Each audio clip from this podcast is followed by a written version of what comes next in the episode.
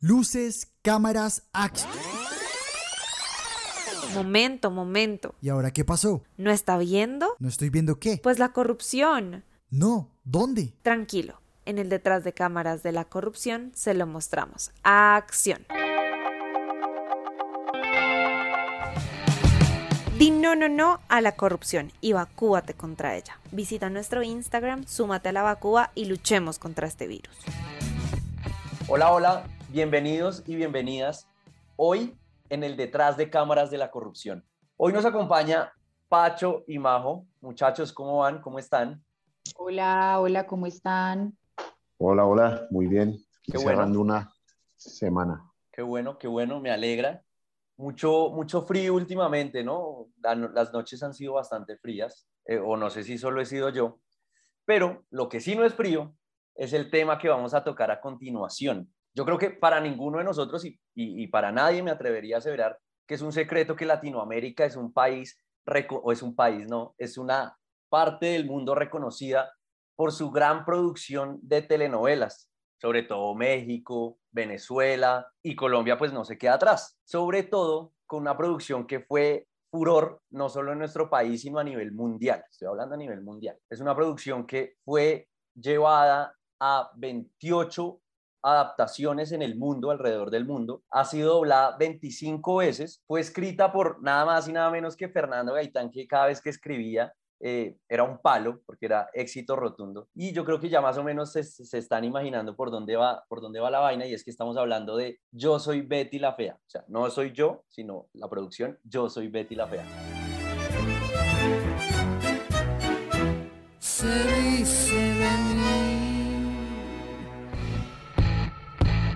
¿Quieres saber más sobre la Retúa y ser parte del cambio? Visita nuestra página web www.retua.org. Entonces, ¿sí conocen Betty la Fea, Majo y Pacho? Claro, un éxito de la televisión colombiana y en el mundo entero, como no conocer. Sí, claro. Yo, yo, diría que colombiano en nuestra generación que no haya visto por ahí un capítulo de niño, algo pasó ahí. Difícil, ¿sabes? Difícil encontrarlo. Y precisamente ahí quiero introducir el tema. ¿Ustedes por qué creen o a qué creen que se debe el éxito de esta telenovela? ¿Creen que retrata eh, lo que es la sociedad colombiana, incluyendo el maquillaje de los informes y de los balances? Sí, yo creo que en definitiva es como un, es, un retrato vivo de la sociedad colombiana en todos los aspectos eh, y más que todo como en, cómo funciona este tipo de, escenarios empresariales, ¿no? Y, lo, lo normalizado que está, porque pues realmente no, no es que sea como mucho escándalo que se arme en el momento pues del maquillaje de, tal informe, de, tal cifra, siento que de alguna manera es como muy, muy normal la propuesta que se hace dentro de, las, dentro de las órdenes que se le dan, por ejemplo, en este caso a Betty. Pacho, ¿tú qué crees? Tal cual, eh, es que recoge como ese pensamiento de que las cosas funcionan, entonces no importa, no pasa nada con que yo arregle un informe aquí o, haga otra cosa allá, como que el foco está en otro tipo de cosas. incluso, o sea, me atrevería a decir que en la misma novela el, foco no es tanto eso, eso es simplemente, ah, sí, eso es el paisaje, ok, entonces, normal, ¿no? Lo, el foco es Betty, la historia de Armando y tal, y, y el, qué va a pasar. supuesto romance. Ajá, ajá, entonces, lo demás es paisaje, ah, sí, hace parte de, o sea, así de normalizado es. Entonces, en ese sentido, yo creo que sí, pues refleja mucho a, Colombia, ¿no? Porque ha sido eso, como el, el mugre bajo la alfombra que se va metiendo, se va metiendo y se va metiendo. Uy, de acuerdo, de acuerdo. Sí, digamos, no sé, yo estaba pensando en que hablando pues de este tema de, de, de que nos parece pues muy, pues muy normal el tema del, de maquillar o no un informe o, o una algún resultado que necesiten entregar, por ejemplo, en una empresa, ¿ustedes por qué creen que nosotros ignoramos por completo este tipo de conductas? O sea, ¿por qué nos pasan por encima este tipo de conductas sabiendo que pues es algo que pues que no está bien? Yo, yo creo que está muy conectado con lo que con lo que preguntábamos anteriormente y es que es un reflejo de lo que nosotros somos y es algo que normalizamos y que ya literal no es novedoso para nosotros. O sea, digamos que me atrevería a asegurar también que no soy el único y hemos sido muchos los, los que para un informe de laboratorio en el colegio macheteamos cifras, resultados, porque no nos daba, no nos, no nos funcionaba. Y esto es lo que hacen en, en, en Betty. O sea, si usted se va al capítulo 28, porque aquí es con capítulo y todo, si usted se va al capítulo 28, entonces Armando le dice a Betty, oiga, maquílleme este balance porque es que si yo no les presento esto con ese maquillaje, la junta me saca. Y siento que aquí tenemos que hacer como un paréntesis y como contextualizar a la gente. Si no se ha visto usted Betty la Fea, lo que tiene que saber es que tenían una empresa furor en modas que se llamaba Ecomoda y Armando asumió la presidencia bajo un plan en el cual tenían unas utilidades pues buenísimas, eh, con unos ingresos y unas ganancias altísimas, pero eh, el tema es que a lo largo de la trama, y no se las estoy spoileando, a lo largo de la trama, pues llegar a estas cifras fue complicado y fue difícil. Eh, y para ello, cada, monitoreo en las juntas directivas, pues Betty terminaba maquillando los informes. Entonces, yo creo que se volvió tan común. No estoy diciendo que uno maquillara los trabajos del colegio porque vio Betty la fea, pero sí hace parte de nuestra idiosincrasia y de la normalización de la corrupción en nosotros, en nuestra sociedad. No, totalmente. Y yo creo que eh, dice algo muy clave, y es que, o sea, no es que Betty influyó a que, sino al contrario, es decir, Betty es justamente esa, como decíamos, un poco el espejo. Eh, y, el ponerlo ahí hace que lleguemos a este tipo de conversaciones, justamente. Y, no, o sea, el, tema es ese, como que desde la educación mismo, se, uno se entrena sin querer si continúa esas conductas de voy a arreglar un poquito aquí, un poquito allá para que el resultado me cuadre, inevitablemente esa manera de pensar, porque eso es lo que finalmente uno entrena en el colegio, en la primera, la formación más básica, eh, que es como una manera de pensar y hacer las cosas, pues llega uno a eso a la, a la vida profesional y justamente se, se interpreta, se establece como normal. Entonces, hay, hay, un tema que a mí por ejemplo, me, me, llama la atención, si me permiten, y ya yendo en este mismo hilo, y es como el, el tipo de acciones ¿no? que, que, uno puede pensar en, en, hacer y en vez pasa algo, y, sin, y medio spoiler alert los que estén escuchando, pero digamos, hay una parte en la que se crea otra empresa que es ficticia. Eh, yo estoy un poco oxidado en Betty, no me perdonarán la falta de exactitud, pero básicamente el objetivo es embargar Ecomoda y que esta otra empresa esté allí como, como eh, una manera de, de, poder hacer esa acción con Ecomoda y que la otra se lleve la, digamos, el agua sucia de, de lo que está pasando.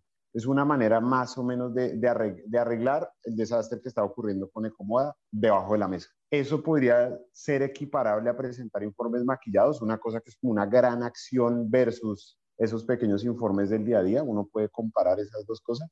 ¿Qué opinan? Pues no sé, yo, o sea, yo, yo quería decir que realmente es como una consecuencia mayor. Empezó con, empezó con la maquillada del informe, ¿no? O sea, la maquillada del informe es como el inicio, empiezas, empiezas con, con algo pequeñito y te das cuenta que no puedes seguir cumpliendo las metas que le habías prometido a la junta directiva y de alguna manera ya te ves tan colgado como, lo, como se ve Armando con su equipo colgado por no poder presentar las metas eh, por no poder alcanzar las metas que alguna vez se proyectó en, hacia la Junta, que ya, ya llega un punto en donde no, no soporta nada y Betty en algún momento lo dice que es como una locura financiera, en donde ya dice hay que hacer una locura financiera con la empresa y entonces es como la creación ya de lo que tú dices de, de una empresa eh, como al lado de Comoda, es una empresa ficticia, es una empresa en papel que embarga de Comoda a partir pues de esta cantidad de problemas financieros que, que empieza a presentar con la compra de telas, con todos los suministros pues que ya no pueden pagarse. Entonces, sí creo que, o sea, sí creo que es equiparable, o sea, creo que es como el, el acto corrupto final y más grande que es crear la empresa. Sí, de acuerdo. Aquí, aquí se me puede salir un poco el abogado, pues porque el tipo estudia derecho, pero digamos que no necesariamente porque sea legal o ilegal deja de ser corrupta o, no. Entonces, digamos que aquí o en ese momento era una figura válida eh, el tema de, crear esa empresa y lo que ellos querían, y ojo aquí otra vez anotación, capítulo 50 para que vayan y lo miren, lo que ellos querían era eh, embargar Ecomoda a través de Terramoda, que es la empresa que se crearon, ¿para qué? para que los acreedores prendarios o los acreedores de, de Comoda, a los cuales ellos les debían plata, pues no cogieran parte por parte eh, de Comoda y la destruyeran, sino quien tenía la mayor, la mayor parte de la tajada, pues tuviera el control de ese proceso de liquidación y desembargo, en este caso Terramoda. Es una figura que estaba por lo menos contemplada como válida, pero que, oiga, no deja de ser éticamente cuestionable. Y a lo largo de toda la trama de Betty la Fea, uno empieza a ver que éticamente tanto Armando como Mario Calderón, como Betty la Fea y hasta el mismo Nicolás que termina salpicado, pues dejan cuestionar su ética en muchas ocasiones. O sea, es que no, no, no, sé, no sé, se me viene otra vez a la cabeza otro ejemplo y es cuando, cuando Betty se ve expuesta a, un, a una especie de trato por debajo de la mesa con Ractela para lo que decía Majo, eh, recibir suministros eh, de ellos que estaban sacando al mercado no sé qué más cosas. Ese, si no estoy mal, capítulo 42. Oiga, yo me disfruto Betty todo el doctorado, tiempo. Doctorado en Betty. doctorado en Betty.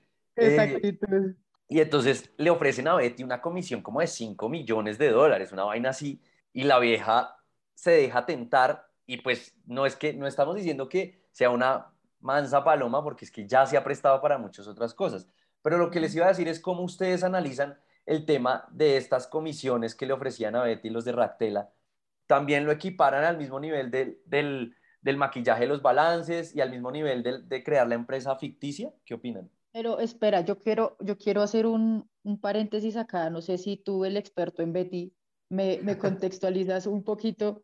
La comisión, la comisión de Ractela o sea, Ractela, ¿cuál era el papel de Ractela en, en, en todo este proceso de cómoda? Porque yo realmente no recuerdo bien cómo fue, que, cómo es que entra el nombre de Ractela acá. Me, me encanta tu pregunta. Me encanta tu pregunta porque además me da pie para hablar de Betty. Pero aquí sí, aquí sí hay alerta de spoilers. Espero que ya se la hayan visto. Sí.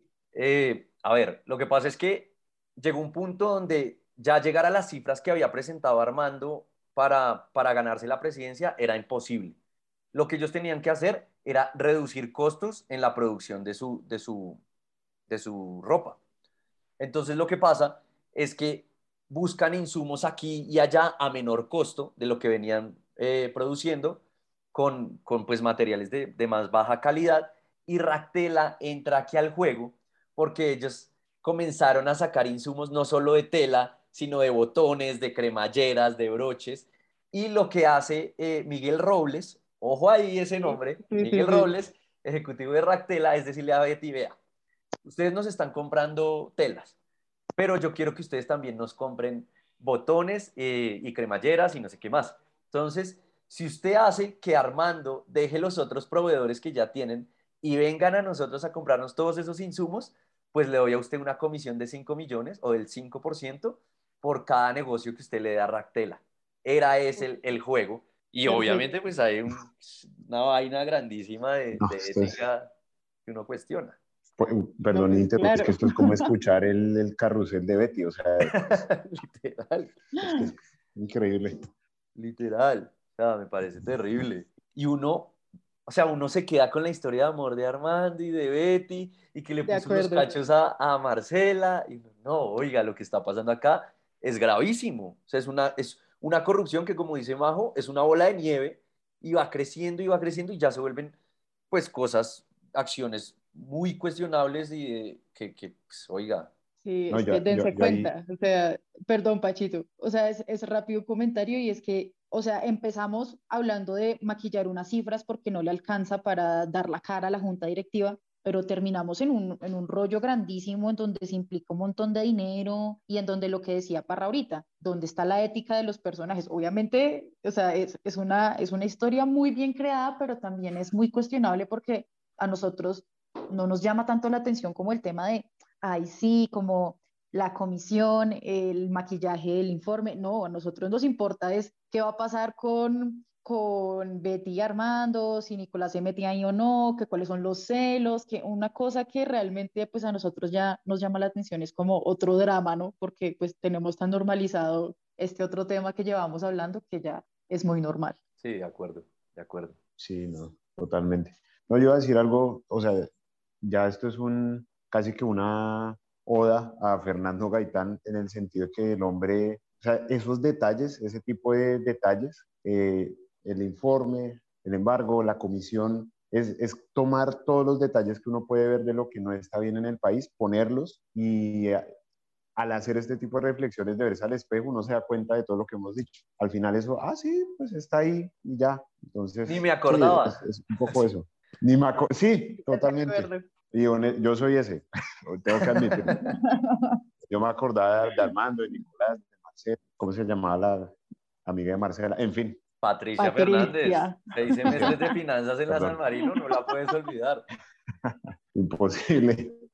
Pues y ahora que, Pachito está, está olvidadizo, no sé si se acuerdan de esta cosa importante en la novela. ¿Ustedes se acuerdan que también hay un tema de contrabando con un, cargamento de, de, de suplementos para Ecomoda? Pues en ese momento, pues es Terramoda, ya sabemos. No, aquí hay un spoiler alert terrible, esto hay que, tenemos que hablarlo. Pero, pero para, ya que estamos hablando de todos estos temas, que hay un cargamento por contrabando que a ellos les retienen y se vuelve ahí un problemón terrible porque entonces ya, ya es un tema es un tema de contrabando, o sea, no, no es como de que ya no es la cifra del, del informe, es, es enterarse y que eso llegue pues a manos de, de la junta directiva. El tema de, de, del cargamento de contrabando eh, para Ecomoda, ¿cómo creen ustedes pues que, que esta cultura de, pues de mafia, porque al fin y al cabo es como una cultura mafiosa, ¿cómo creen que se instaló pues en los sectores de la sociedad colombiana? O sea, ¿cómo creen que, que, que afectó a este tipo de pensamiento? Como se empezó por el contrabando, ¿ustedes cómo creen pues que eso se vio más adelante?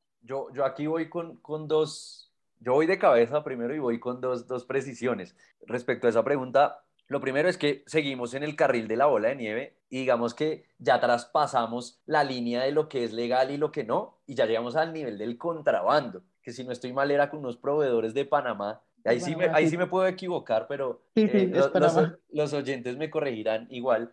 Eh, pero era una línea de contrabando, o sea, un problema de contrabando donde ya entran los entes reguladores a, a decir, oiga, usted está, está haciendo esto, entonces ya pasa de castaño a oscuro, eh, primero, y segundo, que era algo relacionado con lo que decía, con lo que decía Pacho, y es que, o sea, listo, eh, Fernando Gaitán, todo el tema, pero ¿sabe qué me deja a mí pensando? Y es que esto lo llevaron a 28 países. O sea, logró retratar con sus detalles lo que es la idiosincrasia y la sociedad colombiana, pero en el mundo vieron cómo funcionaba esto y les encantó y fue un éxito rotundo. Entonces, ¿qué imagen vendimos y qué imagen le gusta ver al mundo? O sea, eso también hay que cuestionarlo un poco, porque pues, porque tampoco es darnos palos solo a los colombianos, sino evaluar también qué, qué fue, qué fue el, el éxito.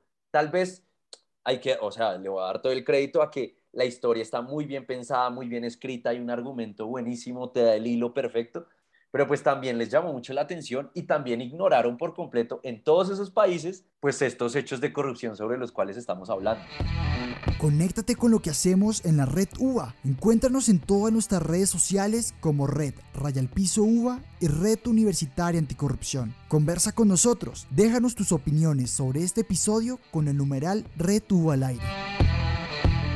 Sí, es que, uf, no, esa reflexión de Parra me voló la cabeza. O sea, es que de verdad es, es, es sí, es, es, dejar de verse el ombligo también y, y, ver que esa cultura traspasa un poco las fronteras y, y, y, sí, es un espejo no solo de Colombia, finalmente. Es decir, no, no solamente logró impactar al el común de los colombianos, sino llegarle solo al común de los colombianos, sino al común de, sabes que ni siquiera Latinoamérica, porque hicieron una versión, yo creo que por allá en China o algo así, si no estoy mal, eh, otra en, en, en, India, bueno, en Oriente Medio sé que hay un par de versiones, eh, en fin, es, es, que es un tema eh, que traspasa fronteras definitivamente. Y, y, pero yo creo que, y, yéndome puntualmente a la pregunta de Majo, sí, o sea, el, el, la, la cultura se ve o sea, se ve tanto que es, es parte de lo que hace que, que, uno se enganche, pero no se vuelve un tema de conversación. Eso es lo, yo creo que ahí es donde radica como lo, lo profundo que es. Cuando algo ni siquiera se nombra, sino que se da por hecho, es porque ya está muy, muy enquistado en la sociedad. ¿Sabe, ¿Sabe cuál es la vaina? Que no hay, que no hay autocrítica, que, que uno pasa derecho, como usted dice, y hay, de hecho, ahorita que, que, que me refresqué un poquito con Betty. Hay una, hay una frase de Armando Mendoza que le decía a Betty cuando le pidió que le maquillara los informes. Entonces cito a Armando Mendoza y dice, dice, Betty, y si abro comillas y dice, Betty, igual esto, no estamos haciendo nada malo, no estamos engañando a nadie, esto lo hacen todas las empresas. Todas las empresas, de acuerdo. No, no, ¿qué hace ahí? O sea, y uno lo ignoró toda la novela y vengan y les digo una cosa, son como 300 capítulos donde uno ignoró hechos aberrantes de corrupción. Entonces, ¿qué, qué estamos haciendo nosotros? Hay, hay, descaro también de nuestra parte. Sí, sí, de acuerdo. Totalmente, totalmente. No, muchachos, esta, este tipo de charlas me encantan, ver, ver cómo de lo más cotidiano, de lo más, eh, comillas, ¿no? Grandes comillas, banal, uno puede sacar eh, muchas, muchas reflexiones y creo como una cosa que repetí un poco mucho, vernos en, el despejo. Entonces, si, si, tienen alguna reflexión final, eh, pues yo quería ya despedirnos. Ahí se nos empieza a cerrar un poco el tiempo eh, y agradecerles a todos los que nos han escuchado. Y nada, si tienen algo por decir. No, agradecerles este espacio, eh, agradecerles permitirme hablar de Betty la Fea, que a mí me vuelve loco, me vuelve loco. Gracias a los dos. Muchas gracias, chicos. Interesante poder ver que en lo cotidiano también podemos encontrar actos de corrupción desde, los desde lo más pequeño hasta lo más ilegal y descarado. Dense cuenta. Total, total. Muchas gracias a los que nos escuchan. No se olviden de seguirnos en, en redes y nos escuchamos en la próxima. Nosotros no somos los promotores de la corrupción en Colombia. La corrupción en Colombia, pues como en cualquier país, es algo que eh, inherente a la naturaleza humana. Reducir la corrupción a sus justas proporciones. El hombre nace bueno y la sociedad lo corrompe. Mentir sí paga. Hablando se entiende la gente y hablando se entiende la corrupción. Gracias por escuchar Retuvo al aire, donde el primer paso para combatir la corrupción es hablar de ella.